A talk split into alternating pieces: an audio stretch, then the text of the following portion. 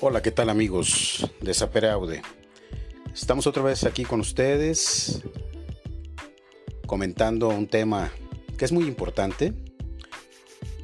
En la actual pandemia, desde marzo de este año en México, que iniciamos el confinamiento, mucho se ha hablado en el aspecto educativo de las condiciones que los alumnos están teniendo en este periodo de pandemia en relación al encierro y a los trastornos que pueden derivarse de ello.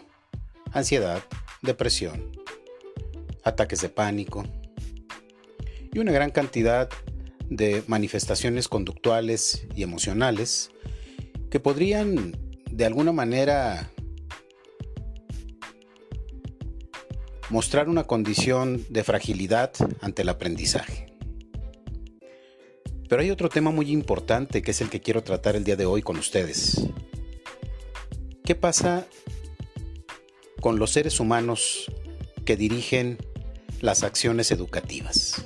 ¿Qué pasa con los docentes? ¿Cuáles son sus principales apoyos?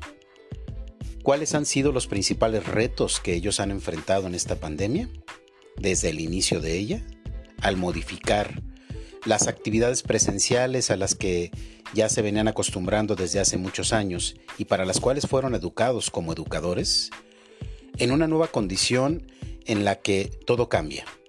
La circunstancia personal y la circunstancia profesional. De esto quiero que hablemos el día de hoy aquí en su espacio Sapere Aude. En un momento comenzamos. Ya en un podcast anterior estuvimos hablando de la persona del docente. ¿Cuáles eran las circunstancias por las cuales el docente pasaba desde el inicio de esta pandemia, desde marzo de este año? En esta ocasión quisiera llamar su atención en otro aspecto muy importante. ¿Qué pasa con los docentes, la familia del docente y las circunstancias del cambio de rutina y el cambio también de condición laboral.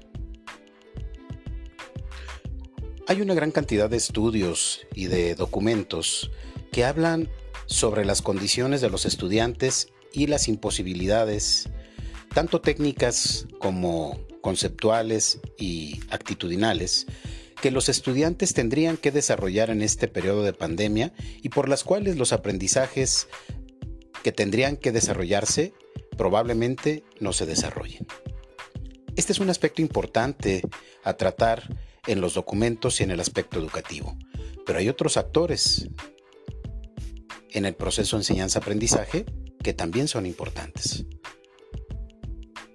Uno de ellos, que es fundamental, es el docente. ¿Qué pasa con el docente? ¿Quién lo atiende? ¿Quién atiende las demandas del docente, tanto técnicas como emocionales, actitudinales y de salud mental. Siempre que pensamos en aspectos educativos, pensamos fundamentalmente en qué queremos que aprendan los estudiantes, cómo debemos diseñarlo, qué condiciones tiene que haber de un proceso de enseñanza, ¿Cuáles serían los mejores ejemplos que podríamos poner para que los estudiantes pudieran lograr los aprendizajes clave que deben desarrollar en los distintos niveles educativos? Pero poco nos hemos puesto a reflexionar sobre la persona del docente. También el docente, como ser humano, ha tenido que modificar sustancialmente su estilo y forma de vida. Y esto ha sido poco abordado tanto por investigadores como por autoridades educativas. Sin duda, este es un reto importante porque los docentes desde marzo de este año se han venido enfrentando primero a una adaptación a un proceso educativo para el cual no fueron educados. A pesar de los grandes esfuerzos que la Secretaría de Educación Federal y Estatal han estado realizando para la capacitación de los docentes, Esta rebasa por mucho la utilización de una plataforma educativa. Tiene que ver con una nueva concepción del proceso enseñanza-aprendizaje. La educación a distancia tiene sus características específicas que no solo se desarrollan al utilizar una plataforma educativa, cualquiera que ésta sea. Esto no pasa de ser un aspecto técnico, pero también enfrenta a los docentes a graves problemas emocionales en el sentido de la frustración que muchos de ellos pueden sentir al no dominar completamente ni la plataforma ni el proceso de educación a distancia que se está realizando. Es sabido por muchas personas que la enseñanza a distancia dista mucho de la enseñanza presencial. Son actitudes y acciones distintas las que debe realizar el docente en cada una de estas situaciones y escenarios. Entonces, un primer reto con el que se ve el docente enfrentado es el dominio técnico de las plataformas, pero también los procesos emocionales de frustración y de ansiedad que se pueden desarrollar al no dominar completamente esto. Por otro lado, los mismos directivos de las escuelas no han comprendido también que la enseñanza a distancia no es una enseñanza que pueda replicar de manera automática un proceso de enseñanza presencial. Los tiempos son importantes. El desgaste de los alumnos y de los profesores ya se deja notar después de ocho largos meses de confinamiento y de enfrentarse a una situación educativa que ni estudiantes ni docentes dominan.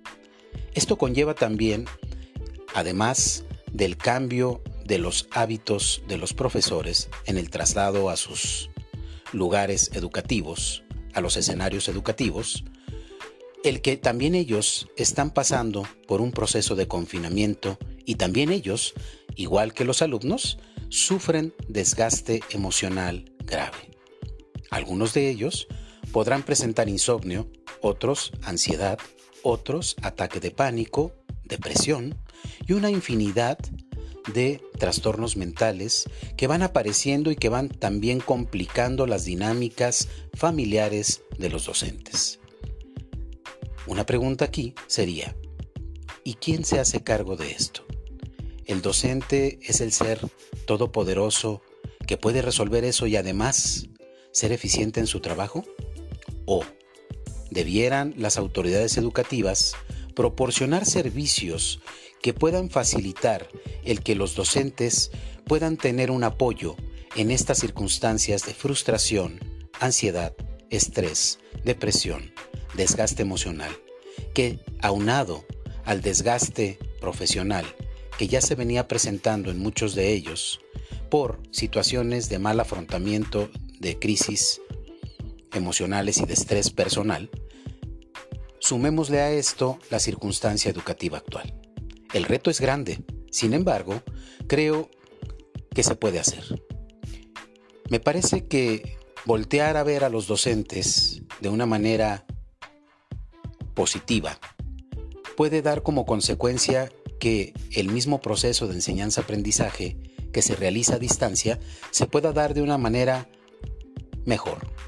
Las evaluaciones, el proceso de las actividades, la relación entre los profesores con una pantalla y no con alumnos frente a ellos, son circunstancias que deben analizarse en el sistema educativo mexicano y se deberá poner algún remedio a esto. Una solución sería, primero, atender las causas emocionales que produce este tipo de escenario en los docentes y a través de atender esto, poder entender qué es lo que realmente está pasando en ese proceso de enseñanza-aprendizaje y facilitar de manera importante que se cumplan los aprendizajes clave aunque el tiempo no sea el mismo tiempo que debe tener en un proceso presencial. Espero que estas reflexiones nos hagan pensar en la circunstancia de los docentes. Les agradezco mucho el favor de su atención. Su amigo Jorge Campoy Rodríguez se despide de ustedes y este es su espacio Sapere Aude. Hasta el próximo podcast. Muchas gracias.